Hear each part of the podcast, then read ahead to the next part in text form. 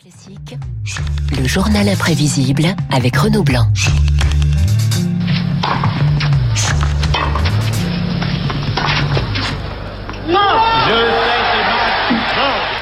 Voilà, les raquettes qui claquent à Roland Garros. Renaud, nous partons ce matin pour d'Auteuil pour le plus grand tournoi sur terre battue. Il a commencé hier, euh, ce matin. Euh, vous rendez hommage au premier roi de la terre ocre parisienne. C'était avant Nadal, hein, longtemps avant, euh, qui est en route, lui, pour un 14e sacre, sacre cette année. Avant lui, il y eut, donc Björn Borg. Ah oui, vous l'avez entendu, hein, Björn Borg. Je sais tes matchs. Sa dernière victoire, porte d'Auteuil, Dimitri, remonte à 1981, il y a très exactement 40 ans. Vous entendez justement quelques échanges contre Ivan Lendl, sa dernière victime sur la terre ocre parisienne. Borg, c'est 6 victoires à Roland Garros, 6 victoires en 8 participations. Petit, petit retour en arrière. Oui, je vous emmène au début des années 70, direction la Suède. La Suède avec deux phénomènes dans ces années-là.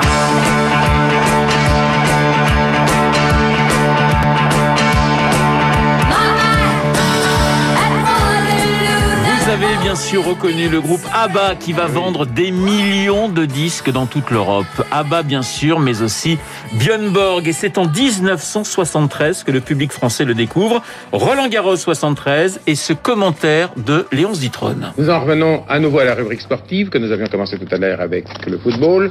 Aux internationaux de France de tennis, l'excellent Godrella de Nouvelle-Calédonie a éliminé au deuxième tour du simple messieurs l'un des favoris, l'espagnol Orentes, tête de série par 6-0-7-6, tandis que le jeune suédois Borg, 16 ans et demi, a battu Pierre Barthès 3-6, 6-1, 8-6. Ah, joli. Le jeune suédois Borg, premier sacre, oui, 16 ans et demi, premier sacre à Roland Garros 1974, un an plus tard, contre l'espagnol Manuel Orantes en finale, Orantes puis Villas par deux fois, Pecci, Gerulaitis et enfin Lendl, que des finales remportées, Borg et sa voix presque fluette.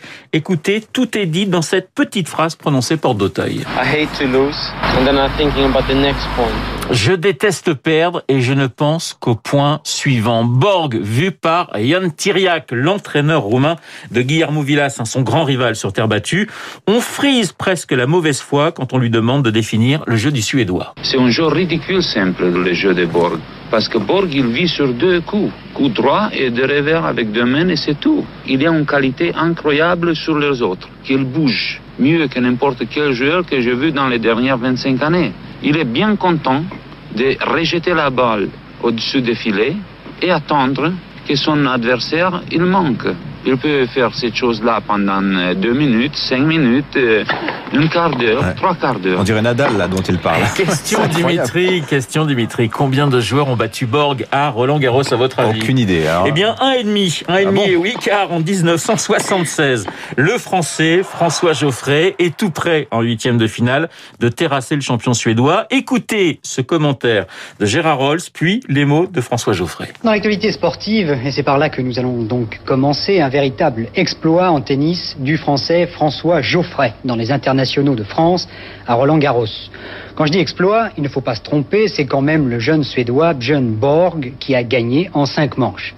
Mais sans cocorico, on peut dire que Geoffrey a réussi sans doute la meilleure partie de sa carrière. Très souvent à Roland Garros, j'ai fait de grands matchs. Il y a dix ans contre Roy Emerson, il y a quelques années contre Godez, mais il n'y avait jamais eu la grande foule, si je puis dire. Alors je crois que cette fois-ci, non seulement on a battu tous les records de, de spectateurs, et d'avoir fait ce match euh, devant un tel public, dans de telles conditions, ce sera forcément, malgré la défaite, un souvenir inoubliable pour moi. C'était l'époque hein, où une défaite française était presque une Oui. victoire. Un seul joueur a réussi à faire mordre la poussière à Borg, l'Italien Adriano Panatta. Deux victoires contre Borg en 73 et 76. 76, l'année où Adriano remportera le tournoi.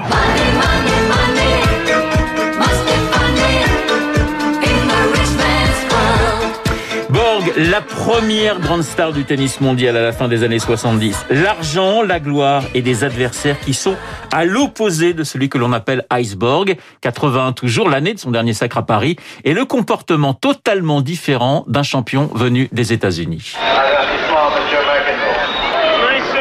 The fact that I was fine last year because you were on the chair umpire? You think it any, any uh, coincidence why you're doing that now? Avertissement à John McEnroe sur la terre battue parisienne qui évidemment s'en prend à l'arbitre. Vous l'entendez lors d'un quart de finale perdu contre Lendl. Pas de Borg McEnroe ni de Borg Connors porte d'Auteuil.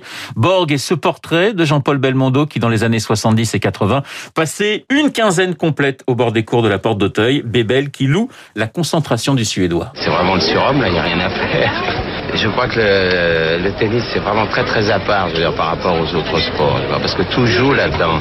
Euh, il y a le psychique, il y a le, la condition physique et Borg euh, réunit tout, je crois. L'intelligence du jeu, il a des jambes exceptionnelles et en plus il a un mental, je crois que rien ne peut le troubler. Borg, le premier roi de Roland Garros, Borg qui prit sa retraite à 26 ans 26 seulement. ans. Eh oui, Borg avant Nadal, bien avant Nadal. Eh ben oui, s'il avait joué aussi longtemps, peut-être aurait-il eu 14 titres. Et euh, à ce moment-là, Nadal aurait un de plus à conquérir. On pour- va pas refaire l'histoire. On va pas refaire l'histoire, vous avez raison.